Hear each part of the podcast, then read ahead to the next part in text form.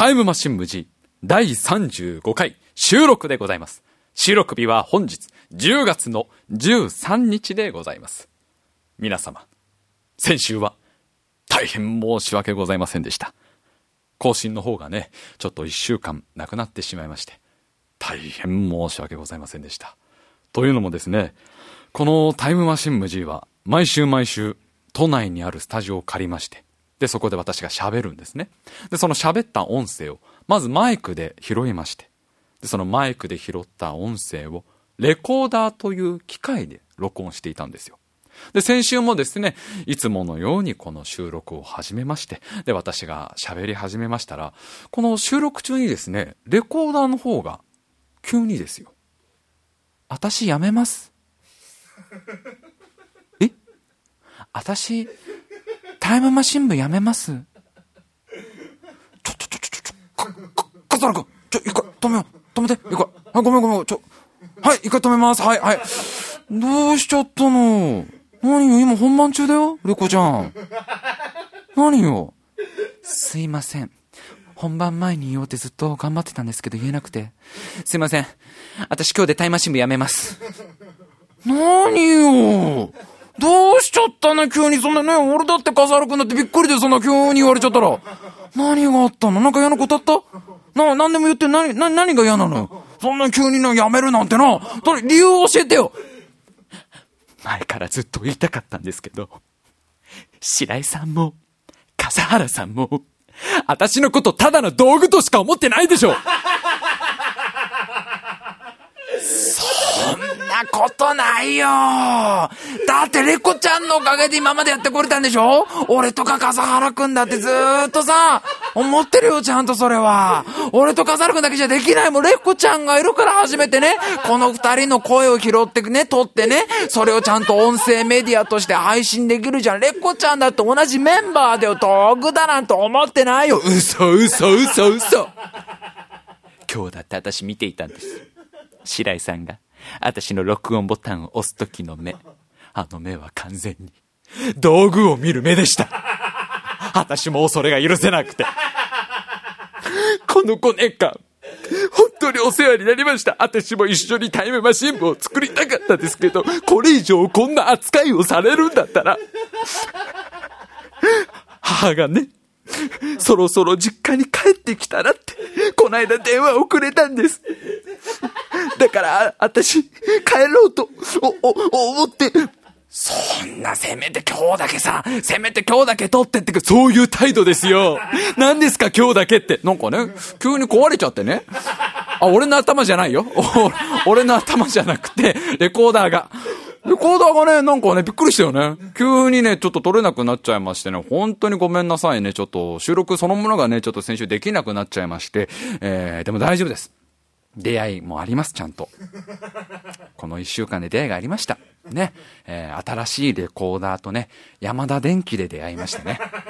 えー若くてピッチピチのね、本当にもう新しい機種ですから、なんつったってね。新しいレコーダーがやってきましたのでね。まあ、あの、レコちゃん、今まで頑張ってくれたレコちゃんはね、まあ、きっと本当にまた新しい道をね、歩んでくれると思いますのでね。えーこれからまた頑張っていきます。どうかよろしくお願いいたします。いやー、しかし、もう10月も半ばですよ。早いね。いや、もう言いたくないんだけど、言いたくない。言うともっと早くなるってのは知ってるからね。言うとほんと3倍速、4倍速になるってのは知ってるから言いたくないんだけど、早いね。1年が経つのは本当に。もう10月も半ばだってさ。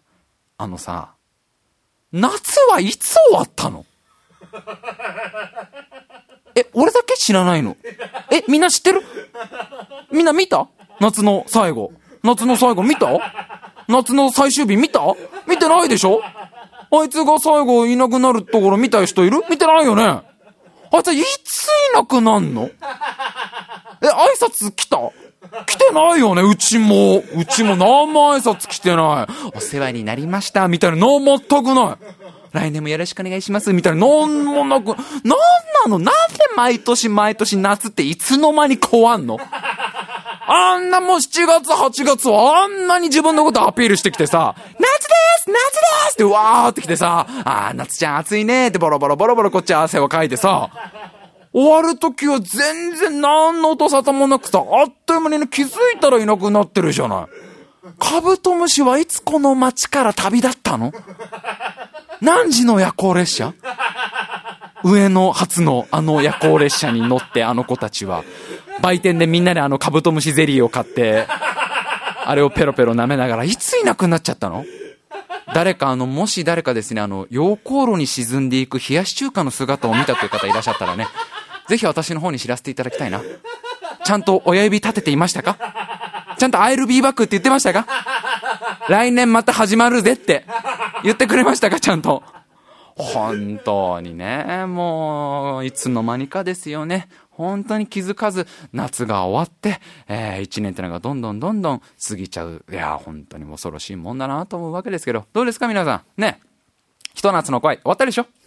そうなんだよ。ひと夏の恋なんて終わるんだよ。何、何日持った ?45 日。お立派立派。45日持ったらもう十分だよね。大丈夫だ。ね、14日？うん、残念だな。3週間持たないとね、なかなかちょ、ひと夏の恋認定もらえないんだけどね。だ、もう終わって当然なんですよ。ひと夏の恋ってのはしょうがない。あの、そこはね、2学期デビューの話はどうなったの？うん。流れた。ああ、やっぱりね。大体デビューの話は流れんの。うん。そう、みんなそう。どのバンドマンだってね、1回や2回の話は流れんの。そっから頑張れるかどうか。だから3学期デビュー目指して頑張ろう。ね。しょうがない、しょうがない。2学期デビューって大体失敗しちゃうの。しょうがないですよ。ね。あの、そろそろ皆さんですね、あの、夏休みの宿題を忘れた罪。これ償っていただきたいんですね。えー、うやむやにしてませんか？ね。やはりね、罪はちゃんと償わなければいけませんよ。ちゃんと漢字ドリルやりましょう。ね、本当に算数ドリルもちゃんとやりましょうね。いや、本当にね、夏がもうふっと過ぎて、季節は気づけば秋になっちゃったわけだね。本当秋ですよ。まあ、まだまだね、日中結構暖かかったりね、暑かったり汗ばんだりするけど、それでもやっぱりさ、朝晩は本当に冷えるようになったじゃない。特に夜。まあね、自分なんかもう仕事の帰り道、だいたい夜の8時とか9時ぐらい、一人でこうやって夜道を歩いていると、この頬をふっと撫でるんですよ。秋の夜風が、金木犀の香りを残しながらふっと撫でるじゃない。そうすると、ああ、秋が来たんだなーってこう思わせてくれるじゃない。あの、昔からよく言うけどさ、秋ってさ、なんかわかんないけど切なくならない？なんかわからないけど、秋ってさ、センチメンタルにならない？なんかわからないけど人恋しくならない？寂しくならない？気分が沈みがちにならない？高校生の頃の辛い恋とか思い出さない？中学生の頃でもいいけど別に。いや、社会人になってからでもいいけど別に。どこでもいいけど、それはもう、別に固定してないけど別に。なんかわからないけど気分が沈みがちになるってね、あるでしょ？どね、これ番組を聞いてくれてる人も結構いるんじゃないですか？なんつったって。この俺がそうなんだから。この俺ですら、もう10月入ったぐらいからかな。なんかちょっと気分が沈みがちっていうかさ、この俺だよ。あの一年中、笑顔は絶やすけど、目の下のクマは絶やさないの。俺がだよ。目の下のクマと眉間の間のシワは絶やさないの。俺がだよ。なんかね、やっぱ10月入ってぐらいからね、なんかわかんないけど、こう気分がどんよりとかね、なんかこう、沈みがちになっちゃうなっていうぐらいですから、やっぱり結構ね、みんなも、なんかわかんないけど、切ないですとか寂しいですっていう人いるんじゃないかな。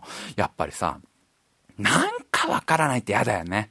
まあ、なんでもそうだけどさ、原因がわからないと怖いじゃない。原因がわからないとさ、もうどうしようもないじゃない。けどさ、原因さえわかればさ、対処法がさ、自分で作れるじゃない。ね。やっぱりこう、な、なんだってそうだと思うんですよ。あのね、やっぱりみんなもね、今、すごく不安になってると思うんだよね。原因がわからない、なんかわからないけど気分が沈んだり、なんかわからないけど寂しい。これはすごくみんなね、本当に辛いと思うんです。大丈夫です。原因わかりました。なんで秋になると気分が沈んだり、なんで秋になるとちょっと不安になったり、切なくなるか。これわかりました。これね、とっても大事な話なんでね、ぜひあのね、あの皆さんちゃんと聞いていただけたらなと思うんです。秋になると、訳も分からず気分が沈む。この原因はですね、これは本能なんですよ。本能。そうなんです。本能なんです。我々のこの細胞の中の DNA の中に眠っている古い古い古い記憶が原因になってるんですね。ええ。古い古い古い記憶です。もうずーっとずーっと昔の記憶です。みんなが生まれる前です。うん、バブルの前だね。うん。あ、バブルの頃生まれてた？うん、そうそう。じゃあ大体同い年かもしれないね。うん。でも、生まれてない子もいるからね。バブルの前、もっと前、もっと前。オイルショックの前だね。うん、もっと前だね。大阪万博の前だね。そう東京オリンピックの前。なんで昭和史？もっと大胆に前に行こう前に前に。もっとずっと昔、そんな昭和史限定じゃないから、そうそうそう、大正の前です。そう、明治よりもっと前です。江戸よりま、もっと前、関ヶ原の前だね。本能寺の変の前だね。うん。もうちょっと前だ。うん。そうだよ。長篠の戦い、ま、もっと前だ。うん。比叡山の野球、うん、もうちょっと前だね。桶狭間の戦い、信長なの？君は信長なのすごくその、君の中の歴史がすごく狭かったけど今。すっごいピンポイントなあのうつけ者の歴史がピンポイントに来たもっと前だってば。勢いよくもうそうそうもう鎌倉時代とかすっ飛びましょう。もうひ、もう卑弥呼の前とか素通りしましょう。ずっとずっと前。そう。我々が人類になる前です。ね。人類になる前。ずっと前です。そう。私たちがまだ、ね。リスとか、ネズミとか、ジャンガリアンハムスターとか、ゴールデンハムスターとか、まあ、いわゆるトットコ類だった頃。ね、鳥類、魚類、爬虫類、両生類、トットコ類。ね、あのー、えー、テレビ東京とかでね、ヘケとか言ってた頃、ヘケとか言ってた頃ですよね。ね、ひまわり大好きとか言ってた頃。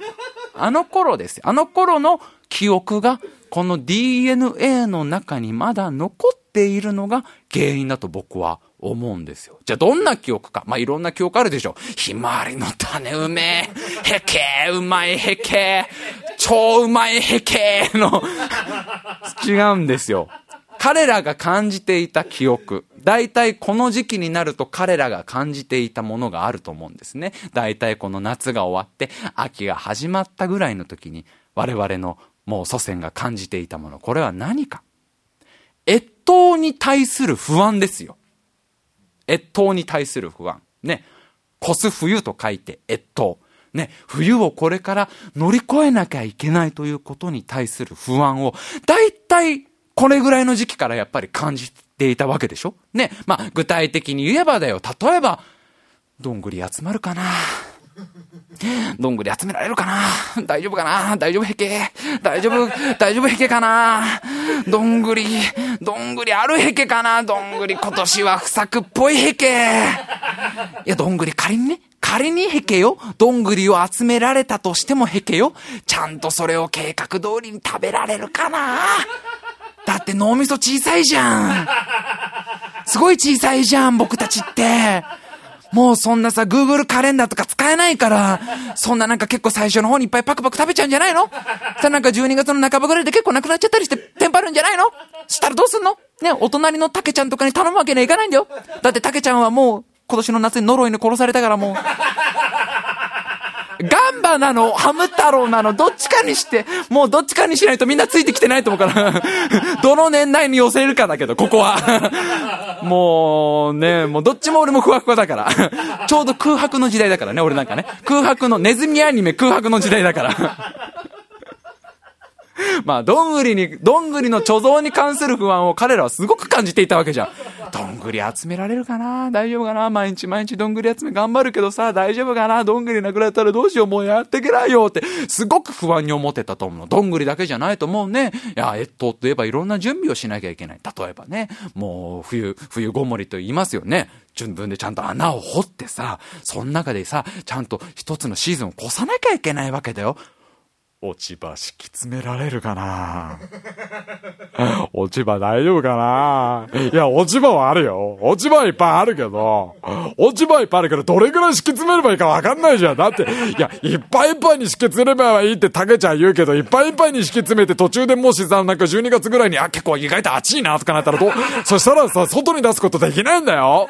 かといってなんかちょっと少なめにしてさ、それこそ12月ぐらいにさ、あ、結構寒いんだなってなってもさ、その後から出すことできないんだよ。あと、竹ちゃんは呪いに殺されたし。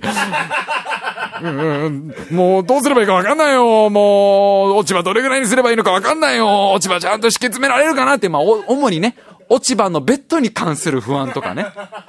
すごくやっぱね、彼らはね、この冬を乗り越えなきゃいけないというプレッシャーとかね、不安を、だいたいこの10月ぐらいから感じていたと思うの。で、それってやっぱりさ、とんでもない不安だったと思う。すごい強かったと思うのね。で、それこそ本当にこの細胞の中の DNA に刻まれちゃうぐらい、冬を乗り越えるって怖いことなんだぞっていうのが、もう染みついちゃってると思うんだよね。で、それがもう何十万何百万とこうね、年をこう得て、何千万年と得て、この今自分が人類になっても、この細胞の DNA からそれが漏れてきちゃうと思うんです。その不安の記憶が。だいたいこの小指のね、先っぽあたりからこう、じわじわじわと出てきてさ、それがずーっとこう、肘に伝ってさ、で、それがこう、肩まで行ってさ、で、肩からこのね、うなじのところまで行ってね、で、それがこう脳、脳に届くっていうかね、まあ、細胞だったら別にどこにあっても、小指にあんの何？小指にそのなんか、昔の記憶カプセルみたいのが埋まってんのだと思うんですよね。これあながち間違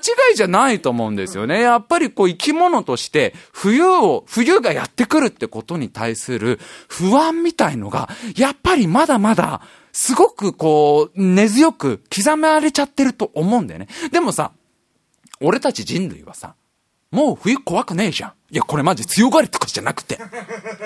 いや、別に俺生きがってるわけじゃねえけど。けど、冬別に怖くねえじゃん。いや、マジで、マジで俺そんなこ、俺マジ怖くねえし、冬とか。俺みんなもマジ同じだと思うの。冬そんな怖くなくね？ぶっちゃけ。で、これなぜか、俺分かってんの、これ。冬なんで怖くないか。それは我々人類がね、他の動物と違って、あるものを使うことができるからでしょ？ね、これはまあ、学校とかでも勉強したからね、わざわざね、この俺がね、言わなくてもわかると思うけどね、じゃあちょっと会場にいるみんなに聞いていこうか。うん。我々人類だけが使えるものね。他のもう、とっとことかに使えない。もうね、ワニとかも使えないね。ペリカンとかも使えないよ。そう。我々人類だけが使えるもの。うん。じゃあそこの、坊や。うん。はい、笠原くんの、ね。横に座ってる。その子じゃないね。その右隣の違うな。その違う。だから、そのおかっぱのこの左の後ろに、なんもういいや。そこら辺の子誰でもいいや。え、言ってこない。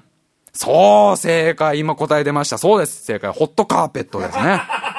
ホットカーペット使えるからね。我々人類ってのはね。他の動物だと違ってね。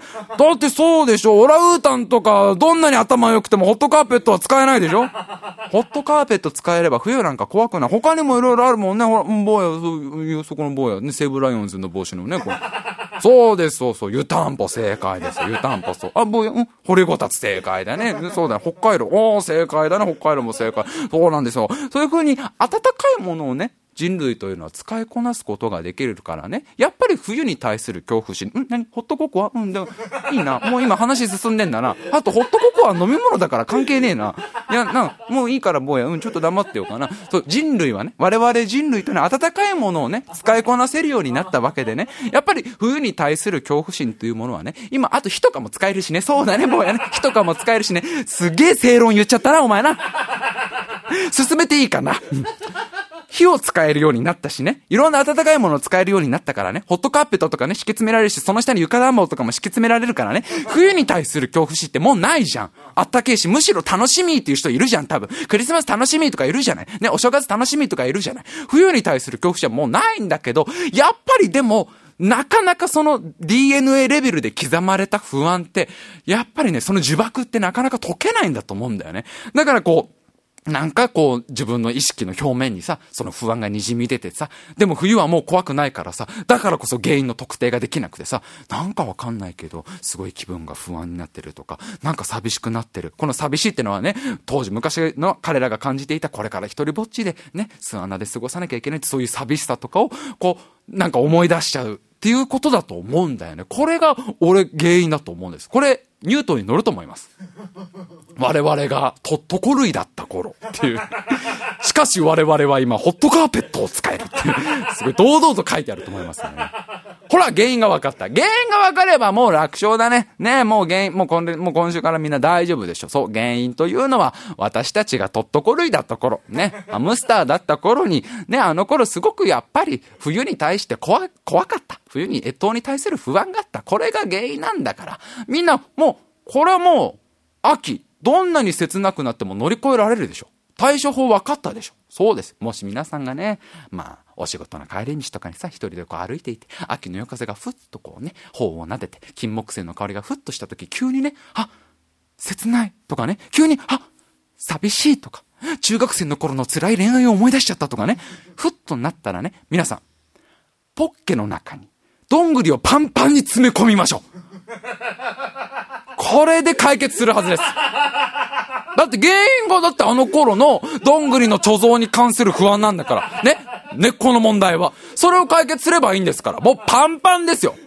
これでもかってぐらいポッケの中にどんぐりパンパンにすれば急に心が晴れやかになってくるから。あれすごい安心感ある。何これ？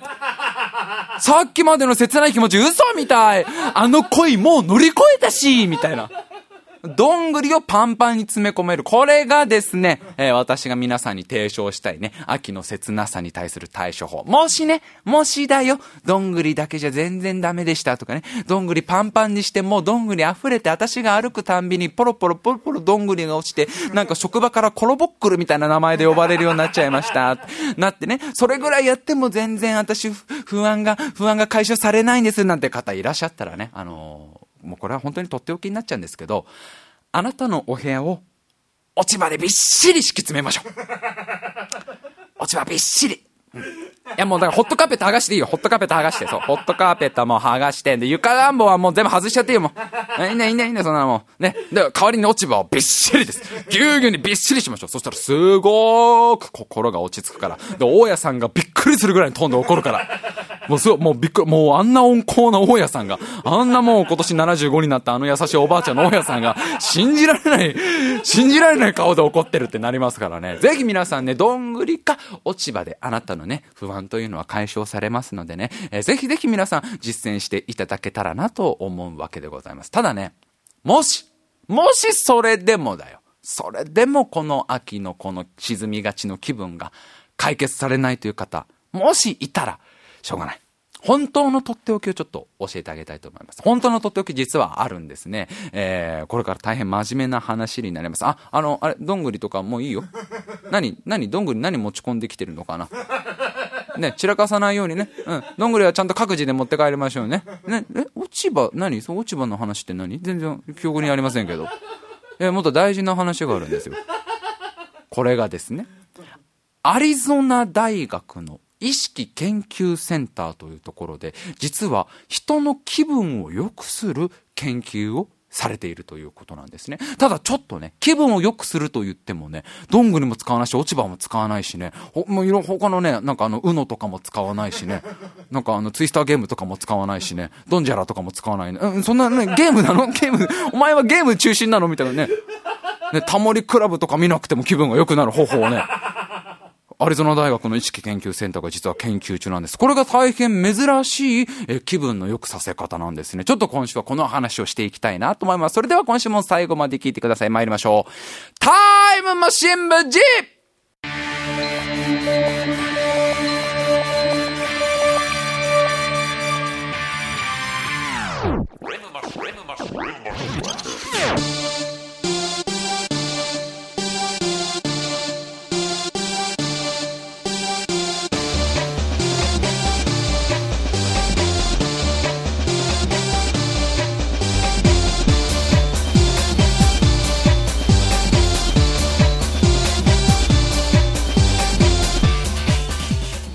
今週も始まりました。タイムマシン無事お相手を務めさせていただきます白井亮でございます。そして目の前に座っているのが AD 笠原です。よろしくお願いします。よろしくお願いいたします。さあアメリカにあるアリゾナ大学の意識研究センター。その中で行われている人間の気分を良くする研究とはこれがね、すごい面白い研究でね、あのー、この、まあ、意識研究センターにいらっしゃる、スチュワート・ハメロフ博士という方が中心となって研究されているらしいんですけど、我々の頭の中にあるもの、脳みそですね。この脳みそに超音波を当てるんだと。こう、みょんみょんみょんみょんみょんみょんみょんと、超音波を当てるんだ。みょんみょんみょんと音はしないよ。みょんみょんみょんと音は今分かりやすくしたけど、その、いやだって本当に超音波の音今俺がさ、こうね、言葉で表現したらね、本当に音として超音波を出したらみんなで何も聞こえないからね。そのみんなの横にいるね、チワワとかがすげえ大暴れするだけだから、人間には聞き取れないから、超音波、ミョンミョンミョンミョンとこう脳みその特定の部分に当てるんだと。そうすると、なんとそれだけで気分が良くなると。まあ、そういう研究を今されてるんだと。で、実はこの研究、もう実験されているんですね。このスチュワート・ハメロフ博士本人が自分自身で試してみたんだって。この超音波発生装置を自分の頭めがけて、ミャンミャンミャンミャンミャンって飛ばしてみたんだって。そしたら博士、最初は別に何の気分の変化もなかったんだけど、これが15秒ぐらい当てたら、だんだん気分が良くなってったんだと。あれあれあれあれなんか気分いいなと。で、その時のことをね、博士はこんな言葉を残してる。まるで、マルティーニを飲んだような気分だったね。あ、博士、マティーニですか？あ、ごめんなさい。あの、お酒ですね。あ、日本の皆さんにはあまり馴染みがないかもしれないので、あの、つまりはですね、ホッピーホッピーを飲んだような気分だと思ってもらってもいいよね。あー、ホッピー、あー、確かに気分良くなりますよね。あー、もしくは、あー、青酒え、え、あの、ワンカップの、いや、ワンカップ。ワンカップ大関を飲んだような気分。そう、まるで、魚民で、みんなで、青関を飲んで、すごく楽しく過ごして。気づいたらもう時間が11時半ぐらい。え、これどうすんの？今日2時間行くの？行かないのどうすんの？え、でも、近くの歌広行く行かないのどうすんの？気になるあの子はどうすんの？行くの？行かないの？あでもそろそろ最強戦の。終電はなくなるから、これは本当に早めに判断しないとだけど、もしあの子が行くんだったら私も二次会に行きたいな、みたいな気分だね。今すごい楽しくなりました、博士。すごいウキウキしてる、なんか大学生みたいな気分ですね。すごくなんかね、気分が良くなったんだと。だけど博士大変頭のよろしい方ですから、もしかしたらこの実験の結果、プラシーボ効果かもしれないと。ね、プラシーボ効果。えーお酒じゃないですよ、プラシーボって。なんかお酒ですごいありそうだけど。思い込みですね。そういう実験だから、えー結果もこういう風に出るんじゃないかって先に知っちゃってると、ね、自分で思い込みで、それが実際体に出ちゃうということがあるんですね。だからプラシーボ効果かもしれないなと思って、ここで博士が試したのが、二重盲検法という実験法。まあ二重盲検法ね、まあみんなもおそらくバイトとかでよくやってるからわかると思うけどね。うん、あんまり俺が別にわざわざ説明しなくても、あ、二重盲検法ねって昨日やったやったみたいな方多いと思う。大体あれでしょみんなもバイト、俺と一緒のあの実験系のバイトでしょ？実験受ける系のバイトでしょ？だから大丈夫だと思うんだけど、まあもしかしたらね、飲食とかのね、バイトしてる子もいるかもしれないから、そしたら二重盲検法わかんないと思うから、ちょっと説明するけど、二重重盲検法って、すごい簡単に言うと、実験をする人も、実験をされる人も、その実験内容がわからないという、えーつまりプラシーボ効果の入る余地がなくなるよという実験法なわけです。でも今回もその二重盲検を試してみたんだって。だ超音波をその受ける人、超音波を受ける人ももちろんその実験内容わかんないし、あとその超音波を出す人、超音波を出す人？すごいな、お前出せんの？え、その、な、何その、どっかの爪と爪を擦り合わせてとか？すごい、スチュワート博士もすごい人見つけてきたね。なんか耳の後ろにある器官からこう、人間には聞こえない超音波を発生させて、それで戦うみたいな、X メンみたいな。超音波が出る機械の横に座ってデータとかをノートに取る人 観測する人、観測する人もいつ超音波が出てるか分かりませんよっていう状態でやってみたんだと。で、やってみたら、やっぱりこの超音波を受けた人が気分が良くなったんだと。なんかわからないけど、まるで白木屋の2時半。あの、もうなんか終電もないし、朝まで飲もうぜみたいな感じ。だけど少し疲れもあって、ちょっとまったりな感じの、いけいけじゃないんだけど、ちょっと、なんか俺たちって本当の仲間だよね。みたいな感じの気分を味わうことができました。すげえ楽しそう。もうすげえ俺が置いてきたような気分じゃん、それ。すげえそれもう二十歳そこそこぐらいの時に味わえるやつじゃん。あの、ちょっと疲れもあるんだけど一体感もあるみたいなね。いい飲み会だね、それ。的な気分を味わえたんだと。えー、だからもうちょっと本当に効果があるんじゃないのかと。で、これどうしてじゃあこういうね、実験というか研究してるか。ね。これはもうあれですよ。もういつでもどこでもまるで魚民にいるような気分だとかね。いつでもどこでもまるで白木屋でなんか素敵な飲み会を開いてるような気分になるわけじゃないんです。そのためじゃないんです。これは、うつ病の方のための治療法として研究してるんだと。お薬だけじゃなくて、もしかしたらその超音波を当てることによって、ね、また新しい治療法ができるんじゃないかということで、スチュワート博士は毎日研究してくれてるということなんですね。だからみんなももしね、その秋のね、夜道、帰るときにさ、秋の夜風がふっとこう、頬を撫でて、なんか急に切なくなったり、急に気分がちょっとふーんと沈んだらね、まあ、まずは試してほしいのはそのどんぐりをパンパンに詰め込むってことだよ。で、大体これで解決するから、本当に。一回やってごらん、一回やってごらん、一回やってごらん、マジ一回やってごらん。そしたらすっげえみんなにな、どうしたんですか、それ。え、それどんぐりですよね。え、なんで持ってきたんですか、どんぐりって言われるから大丈夫。一回、一回やったらそういうリアクションもらえるから。で、どんぐりでダメだったら、今度はそのお部屋の方もね、もうほんと落ち葉でびっしり敷き詰めてね。もうホットカーペット剥がしちゃいな。で、ホットカーペット剥がして丸めて粗大ゴミ出しちゃいな。うん。で、落ち葉をびっしり敷き詰めてね、それで切った安心するから、一回やってみ、それも一回やってみ。一回やったらもう大家さんがとんでもないトーンで怒ってくるから。あんたこれもう敷金でどうにかなる問題じゃないよみたいな感じになるから。で、それでもダメだったらぜひね、皆さん、超音波を自分の頭にみょんみょん当ててみましょう。だいぶ直接的な解決法になりましたけど。すごい技術というかすごい研究だよね。いやでもさ、これさ、本当に研究が進んでさ、どんどんどんどん技術も進んでさ、いや、もう、今はわかんない。その超音波装置、多分大きいものでしょう。そんな小さいものじゃないと思うんです。すごい大きくて。で、操作とかも難しいと思うんだけど、これがどんどんどんどん、えー、技術と研究が進んでって、その超音波装置もさ、すごいなんかその、サイズもコンパクトになってさ、だいたいスマートフォンぐらいのサイズになってさ、で、その操作方法もさ、すごい簡単になってさ、なんかレバー1個だけみたいなさ、レバーパチッと上げるだけみたいな、ボタン1個でポチーみたいな感じになってさ、すごいもうインターフェースもすごいシンプルになってさ、で、色なんかも結構自分の好みでいろんなものが選べてさ、で、持ち運びしやすいようにあの、ストラップとかつけれるようになってね。で、あの、まあ、ディスプレイとかもね、結構有機 EL のいいやつとか使えるように。お前、注文多いなコンパクトでよくね？もう、コンパクトで十分じゃね？色とかどうでもよくね？あと、ストラップ2本ぐらいしか需要ないと思うし。まあ、もしね、すごくそのコンパクトで誰しもが持っててて、誰しもが使えるようになったら、これ超欲しくね？だって秋だけじゃないぜ、活躍する機会。ね、一年中どこでも使えるこれ。どこでも使いたくなるよ。だってまずは、朝の気分でしょ。これはもう全人類みんなが抱えてるもんね。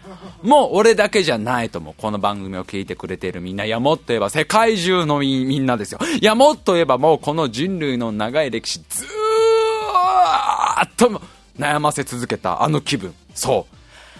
仕事行きたくねえ。仕事行きたくねえの気分ですよ。それの解決になるでしょ。だってこれずーっと思ってきたわけじゃん、人類は。それこそ旧石器時代の頃から思ってきたわけでしょ旧石器時代の頃もさ、なんかわかんないけど、あのなんかマンモスかなんかの毛皮のなんか毛布みたいので寝てたんでしょなんか、よくわかんねえけどさ、なんかイノシシの毛布みたいのでこう、で寝ててさ、で朝が来てさ、ガバって起きたらさ、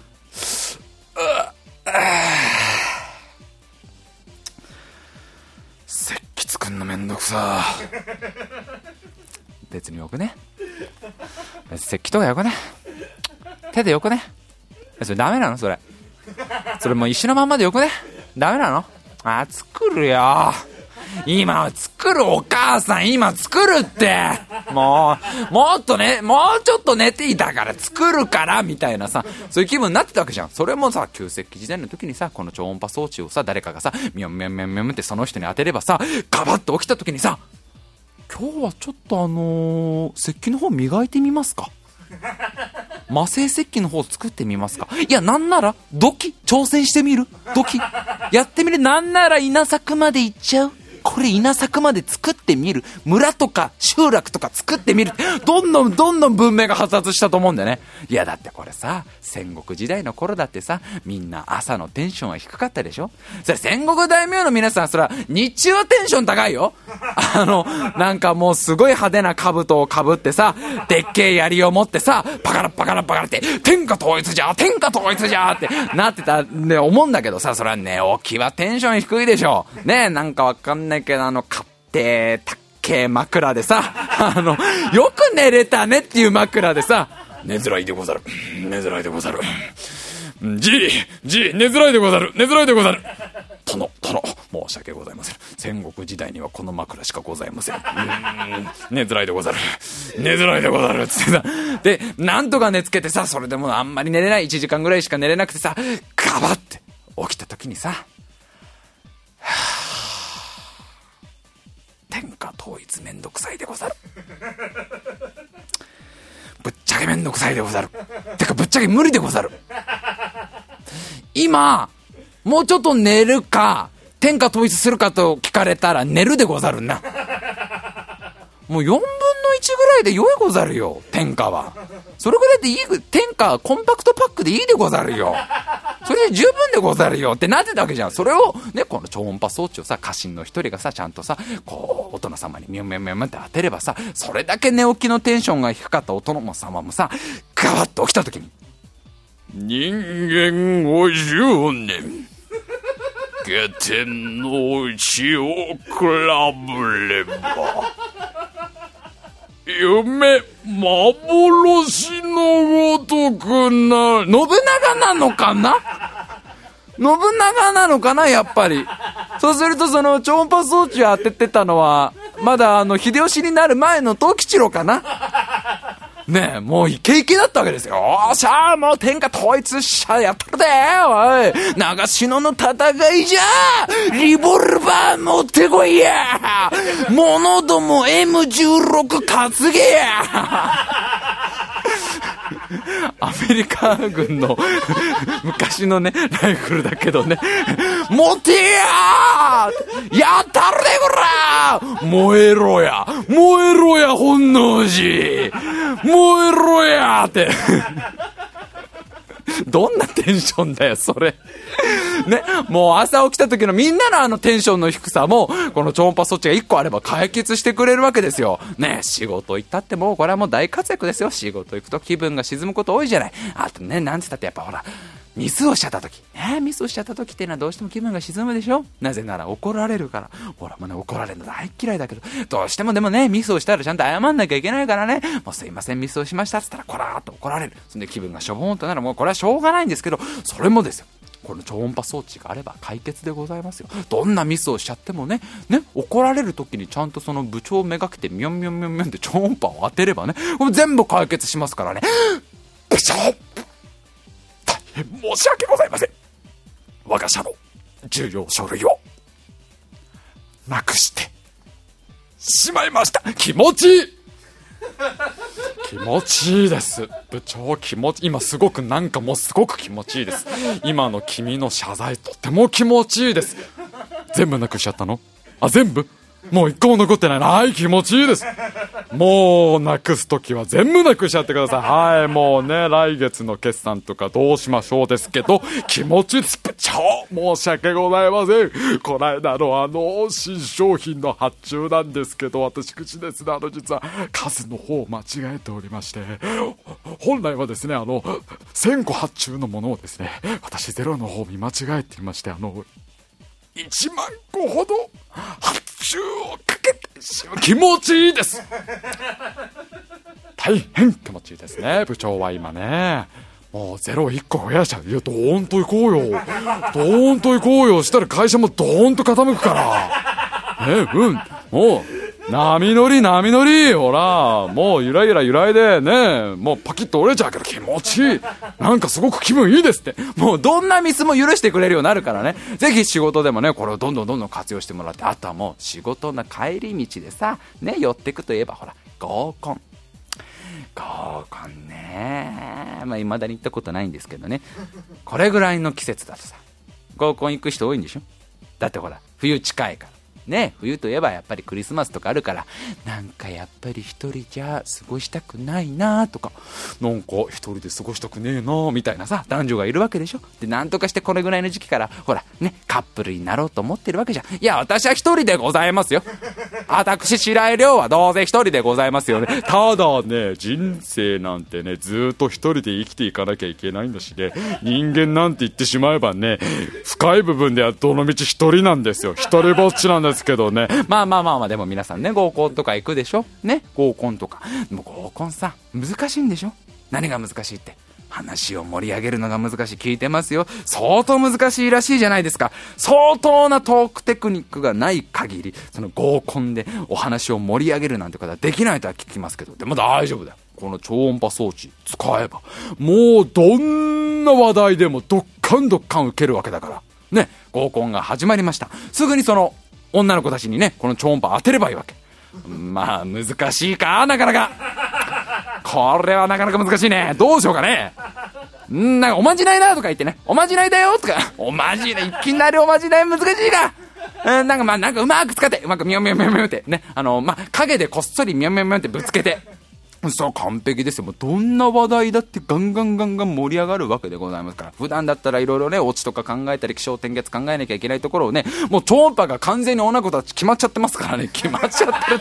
決まっちゃってるって言い方はあれですけど、ガンガン聞いてますからね。もうどんな話でもいいわけ。例えばもう天気のお話ね、最近秋ですね、みたいな天気のお話で、完全にもうその場を踊るさんま御殿になりますから。ね。小学校の時の懐かしい話で完全にアメトークばりの盛り上がりですから。で、完全にその場、アメトークで。あのー、好きな食べ物の話しようで、完全にその場はどっちの料理賞になるからね。あとよくあるのがさ、あの、ほら、もういよいよって時に、ね、いよいよ話題ないよっていう時にさ、あの、血液型あるあるあるじゃない。もう、本当に日本人の定番のもう話題。ね A 型は神経質ですとか、B 型はマイペースですとか、何の科学的根拠もないやつですっごくさ、もうなんとかその話題をさ、取り繕ろうとするじゃない。俺でももう、そう、超盛り上がるから。血液型あるあるで完全にもうクイズ100人に聞きましたぐらいになるからね。あるあるあるあるあるあるって。O 型は大雑把、あるあるあるあるあるって。AB 型は二面性、あるあるあるあるあるあるって。ね、あとはもうね、自分の大好きな有名人のね、話とかでね、完全に知ってるつもりになったりとかね。なんかすごい関口博に寄せてるね、さっきからね。さっきはだいぶ関口博集がとんでもなくするね。なんかすごくその関口博さんに対してものすごい絶対的な信頼を寄せてるよね。ねなんかわかんない最近のけしからんスポーツニュースとかにカーツとかやればいいんだよ。まあ、カーツやるの関口博さんじゃないけど、ねどんな話題だって、普段だったら盛り上がんないかもしれないような話題でも、超音波を一発決めとけば、もうどんな話だって盛り上がるわけです。ここ重要です。どんな話題でも楽しい。これは絶対後々聞いてきます。ね。まあ、例えばじゃあその合コンにさ、よしこちゃんってすごい可愛い女の子が参加していてさ、で、よしこちゃんに最初に超音波を当ててさ、で、よしこちゃんずっと楽しいわけ。すごい今日楽しいな。なんかわかんない。すっごい楽しいな。天気の話すっごい楽しいな。血液型すっごい楽しい。なんかすっごい関口博さんと喋ってるような感じがするな、みたいな。超楽しいっつって。で、よしこちゃん、合コン終わりました。ありがとうございました。すごい楽しかったです。って帰ってさ、家帰って、電車に乗って家帰って、ね。で、夜、お風呂入って、で、メイク落として、で、メイクの後に、なんかあの、ほら、あれ、あの、白いの塗るじゃん、あの、ほら、あの、ほら、寺山修司の、ほら、書を捨てよう、街へ出ようのさ、映画版みたいなやつ、あの、ほら、あの、ほら、天天井桟敷パパックパックパックックが今出て、で、天井桟敷が出てパックが出ない。天井桟敷の方がみんなポッカーンだろうけど今、えー、ググってくださいね。わからないことはね。パックとかをしてさパックしてる時にさふと思い出すわけでしょ？なんか今日の合コンすっごい楽しかったな。めちゃくちゃ楽しかったな。この間お医者さんと一緒にした合コンより楽しかったな。この間弁護士さんと一緒にやった合コンより楽しかったな。えー、でも今日でお話ししたのは天気のお話と好きな食べ物の話と血液型あるあるだけだったのになんかすっごいずっと関口宏さんと一緒にいたような気分になれたな。えー、なんかすっごい楽しかった。何なんだろう。えー、でも、何でもない話をしてるだけで、こんなに楽しい人って、運命の人よね。イコールに絶対なれますから。そうでしょ？だってほらね、何でもないようなことが幸せだったと思うって、みんなもそう思うでしょ？ね、みんなもそういうロードを歩んでるでしょ？ね、完全にそうなるでしょ？だから絶対にこれはもう効果的になりますから。ね、もうずーぐりその合コンが終わって1週間も経たないから3日ぐらいでメール来ます。よしこちゃんからメール来ますよね。何でもないようなことが幸せだったと思うようになりませんか？みたいな。すげえ周りくどい。え、どういうこと？え、ごめん、どういうこと？え、これどういうこと？みたいになりますけど。そしたらもうデート行きましょう、デート。ね、デートバッチリ決めましょう。やっぱ気になることのね、初デートってのは大事ですからね。大体初デートでね、なんかミスっちゃうんだよね。あんまり、こう、楽しめ、楽しめなくなっちゃったりすると、そこでダメになっちゃう。難しいじゃない？でも初デート。どこ行けばいいか。遊園地も難しい。動物園も難しい。美術館なんて一番ハードル高かったりする。じゃあどこ行けば映画が無難かな？映画が無難なのかな？みたいになるでしょ？大丈夫です。この超音波装置があればね、どこ行ったって楽しいから。伊東洋華堂だって超楽しいから。伊東洋華堂がディズニーランドですから。伊東洋華堂の野菜コーナーハニーハントですから。大根が安いね大根が安いね大根が安いよしこちゃん楽しそうだね。よしこちゃんテンション高すぎじゃない？私こんなに大根が安いの初めて知った。大根が安くて楽しい楽しいちょっと超音波の方読めませんかって、そこまで言ったら、ちょっとさすがに不安になります。ね、伊東洋華堂でもう大はしゃぎですよ。もう伊東洋華堂でずっと一日楽しいわけですよ。そしたらもう夜なんかなったらね、ロマンチックな場所。行くといいよね。やっぱデートは最後はロマンチックなところで締めるとやっぱりね、決まりますから。ただね、我々のようなモテない男子がロマンチックな場所って聞いて、ね、ロマンチックな場所って聞いて引き出しあります？ロマンチックねえ、ロマンチックって聞かれたらもうあげるよしか出てこないそういう人間でしょ？それかもう誰か止めてでしょ？ロマンチックと言われれば、ドラムを叩きながら、この、耳から出てるあの小さいマイクに向かって、誰か止めてって歌うぐらいしかないでしょ？大丈夫ですよ。もうこの超音波装置を使ってね、どこでもロマンチックな空気にできますからね。もうイオンとか行けばいいんですよ。イオンとか行ってね、イオンのフードコートが完全にヒルズのレストランに変わりますからね。ねえなんかすごい贅沢な気分も味わいたいってよしこちゃんが言い出したらね、じゃあジャスコ行きましょう、ジャスコ。ね、ジャスコ行って超音波装置ポチッと入れればね、ジャスコがモナコに変わりますから、これ。モナコですよ、皆さん。なかなか行けないよ、モナコなんて庶民が。でも大丈夫、ジャスコでなんとかなるから。初デート大成功。確実に付き合うことができるね。100%からも恋人になれますよ。もしもね、そんな風にして、彼女をゲットしたことに対して、自分自身に対してすごくこう罪悪感みたいなのを感じたら、超音波装置の向きを自分にしましょう。自分側に向けましょう。みょんみょんみょんと飛ばしましょう。全部解決します。まあ、1ヶ月にってなりますから。まあ、そんな風にね、1年間ずーっとさ、彼女とデートするときにさ、この超音波装置でずーっと楽しい楽しい気分にさせてさ、で、1年経ってね、1周年記念です。大事な日ですよ、1周年記念ね。みんなすごい高いレストランとかね、おしゃれなレストラン頼むね、行くんだろうけど、まあ、全然そのガストとかでも大丈夫ですよ。超音波装置ありますから。ガストのあの美味しいね、山盛りポテトフライを一緒に食べればいいんです。僕あれ大好きですから。ね、山盛りポテトフライをもりもり食いながらね、いや、1周年だね、早かったね、1周年早かったね、って。りょうくん、本当にね、本当にありがとうね。りょうくんと過ごしたこの1年間っていう時間は幸せそのものでした。これからも一緒にいてください。ってなことをよしこちゃんが言ってくれるわけですよ。ね、そうすると私はふと思うんですよね。ん？俺と一緒にいた時間？俺と一緒俺と一緒にいた時間っていうのはそれは俺と一緒にいた時間なのかこの超音波装置の電源がオンになっていた時間なのかこれこれ難しいところだな俺と一緒にこう手繋いでいた時間のことを言ってんのか、この超音波装置の電源ボタンのこのランプが緑の光っていた時間のことを言ってんのか、これ大体同じだよな。大体同じだよな、俺な。うーん、なんかいろいろ、うーん、まあ一回自分に向ければ、みょンみょンみょンみょンみょン、解決でございますからね。まあそんな風にもうずっとずっとね、そうやってもう彼女のね、気分をね、すぐ超音波装置でみょンみょンみょンみょンみょンみょんみょんってずっとやってるとね、人間そんなに強くないからね、これが3年4年ぐらい経つとね、ふと疑問がよぎるんだよね。待てよ。こんなに毎回毎回俺はよしこちゃんの気分をこの超音波装置で操作してる。ってことは、よしこちゃんも、もしかしたらこの超音波装置持ってるかもしれないよな。だってこの超音波装置確かビッグカメラで買ったしな。ビッグカメラで2980円で買ったしな。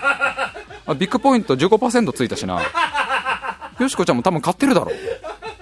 そしたら、もしかしたら今のこの俺の幸せっていう気分も、よしこちゃんが操作したものなんじゃねえのか。いや、待てよ、待てよ、待てよ。今のこの、よしこちゃんを疑ってる気分これも誰かが操作してるんじゃねえのか。いや、待て、待て、待て、待て、待て。そうなると、もしかしたらこの、誰かと付き合いたいとか、誰かと一緒にいたいっていう、この気分この気分も誰かに、と、待て待て待て待て、そうなると、あの大きい家に住みたいなとか、大きい車に乗りたいなとか、ああいう気分も、もしかしたら誰かが操作してんじゃねえのか。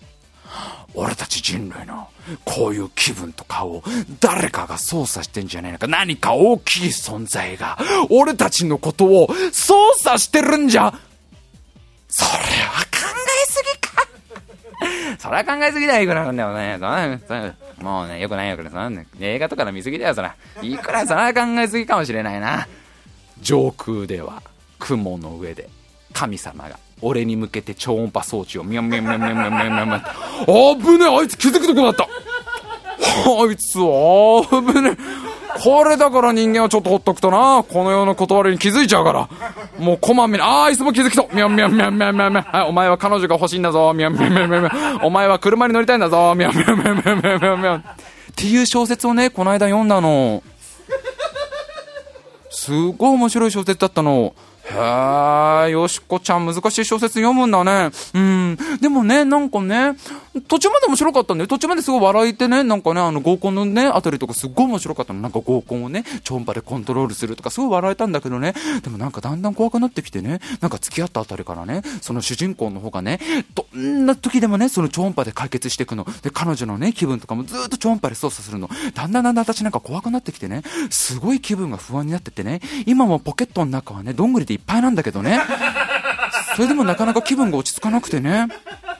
いやー、よしこちゃん、あんまりそういうなんか難しい本とか読むの、ね、まあ、まあ、止めないわ、止めないけど、うん、ちょっとまあね、控えた方がいいかもしんないよ。うん、でもね、りょうくん、私思ったんだけど、もしかしたらさ、本当に全部操作されてるのかもね。もしかしたらさ、今の私のこの気分も、りょうくんと一緒にいて幸せだと思うこの気分も、全部さ、何か大きい存在に操作されてるんじゃないのかなっていや考えすぎなのかなって。いやでももしかしたらなって。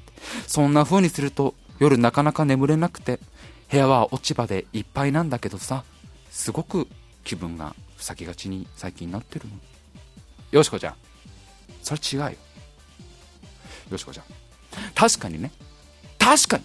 本当のことなんかわかんないよ。もしかしたらな。全部操作されてるのかもしれない。今の俺のこの気分も全部操作されてるのかもしれないけど、けどさ、大事なのは違うじゃん。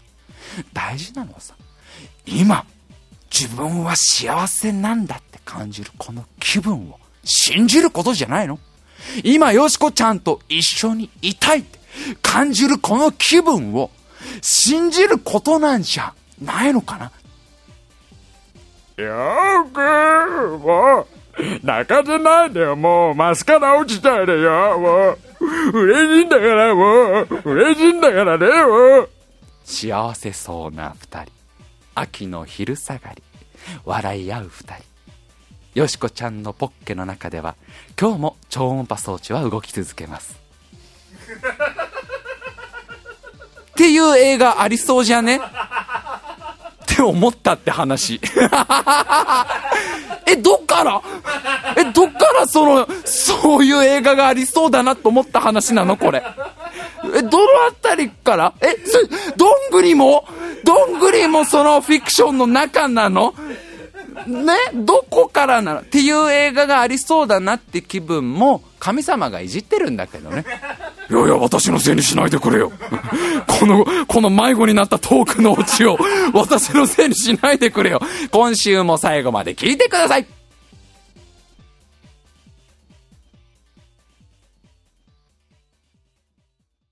いやー、壮大な迷子トークになって。何の話がしたかったんだ、結局お前はっていうね。まああのね、みんなもね、気分をね、こう、揺らいだらね、ちゃんと自分をしっかり持ってね、お前がだって話だけど。メール行きましょう、メール。えっ、ー、と、すいませんね、最近なかなかメールできなくて。えっ、ー、と、ちょっと、ちょっと前のメールテーマになるんですけど、9月14日、白井亮の誕生日パーティーね、東京ドームで行われていたはずの、白井亮の誕生日パーティーの模様についてというメールですね、来てますので、えー、どんどん紹介してまいりましょう。5つ目、ラジオネーム、アトムさん。白井さんの誕生日パーティーは、東京ドームを抑えたのに理由があります。実は、白井さんに、その地下にある秘密の地下格闘技場に行っていただきたく、東京ドームを予約したのです。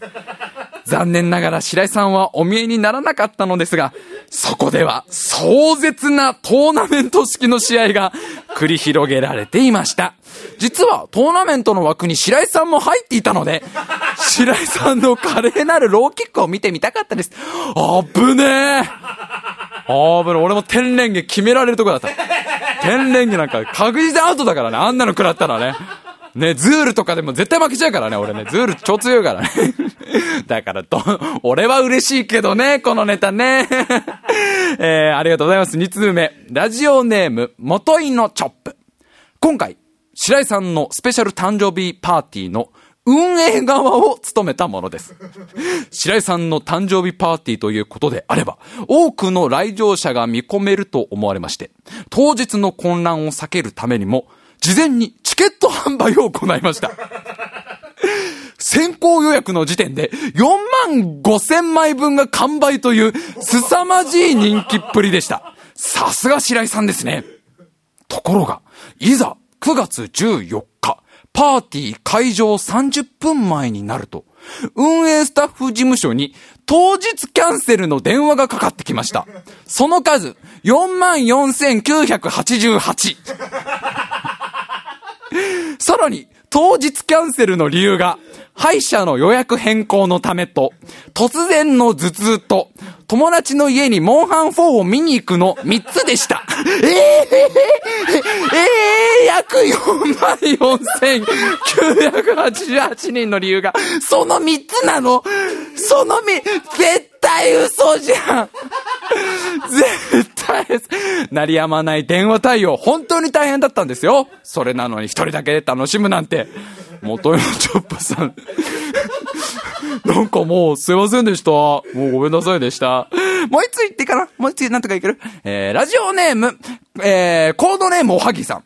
えー、白井さんの誕生日なんですが、東京ドームに集まった数万人の人々が、白井さんのサプライズのために、世界最長のドミノに挑戦しました。その距離、約10キロ。東京ドーム中に張り巡らしたドミノを9月13日の夜から寝ないで作って、白井さんが登場予定の9月14日の夜までになんとか完成させようと、みんな必死に頑張りました。数々のおっちょこちょいと、数々の衝突。そして、まさかの、ラスト15個からの全倒し。それでも諦めずに作り続けて、ついに、ついに完成しました。完成したのは、ちょうど日付が変わった9月15日深夜0時でした。そう。私たちはドミノを作っている間に9月14日が過ぎていたことに誰一人気づきませんでした。もちろん、その場に白井さんがいないことにも誰一人気づきませんでした。でも、9月15日深夜0時5分にみんなで見た約10キロのドミノが倒れていく感動的な景色は生涯忘れません。いや、それよりも、そこに至るまで、とにかく必死でドミノを立て続けた、あの一日の思い出、そして何よりも共に支え合った仲間たちとの出会い。みんな、私たち、もともと知らない同士だったけど、今でも確かに繋がってるよね。だからさ、また1年後、2014年の9月14日、世界最長に挑戦、オールナイトドミノパーティー開こうね。みんなからの連絡待ってるよ。これ俺関係ないじゃん。これ、これちょ、ちょっと待って、ちょっと待って、ちょっと待って、これ、これもう俺関係ないじゃん。途中から俺の名前も全然出なくなったけど、これ。これ、これ俺の誕生日パーティー全然関係ないじゃないですか。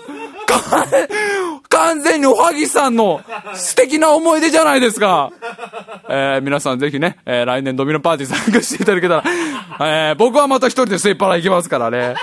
えー、ほんと皆さんメールありがとうございました。えー、来週のメールテーマはですね、ちょっとほんとメールテーマ分かりづらくてごめんなさい。えーと、なんだっけ？ことちゃんのドラマの話、全然わかんない、それじゃ。ちょっとあまりにもメールテーマ難しいよっていうこともいただいたんで、まあちょっとわかりやすくね、えー、じゃあ、あなたが考える新しい星座と、その神話。あ、これ、ハードル高えな、また。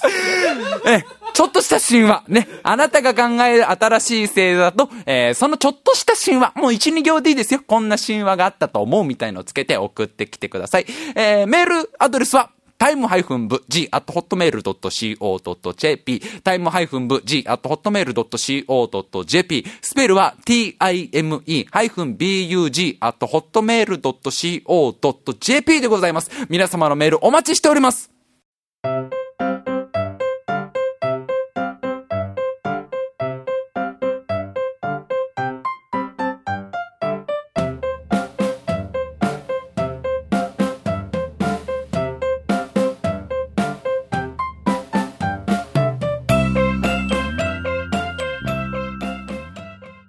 今週も長々と喋ってきたわけでございますけどね。しかし、長々と喋った結果なんか何にもならなかったような。何だったんでしょうねっていう感じですけどね。いやー、でも本当ね、秋でございますね。いや、本当にすっかりです、あのなんか、ことちゃんね、えー、と、先々週までやっていたもう3本立てになっちゃった星座のお話なんですけど、あの、大変ありがたいことに、あなたプラネタリウム行ったよっていうね、意見とか、あのね、ツイッターとかもらえてね、なんかプラネタリウムいつもより楽しかったよなんていう声をいただいて、本当ありがとうございます。なんかそれすっごい嬉しかったっていう。すいませんね、ちょっとメールってば本当分かりづらくて、本当ね、みんななんか苦戦させてしまって申し訳なかったんですけど、もうちょっと分かりやすくしてね、なんか、えー、だってそら、印刷室座とかさ、彫刻室座とかさ、なんでもありだったんだよ。なんでもありだよ、みんな。なんでもありだよ。ね、あの、ぜひぜひみんなが新しい星座を考えてもらって、ちょっとしたね、その神話あれば、それどんどんあのね、申請していこう。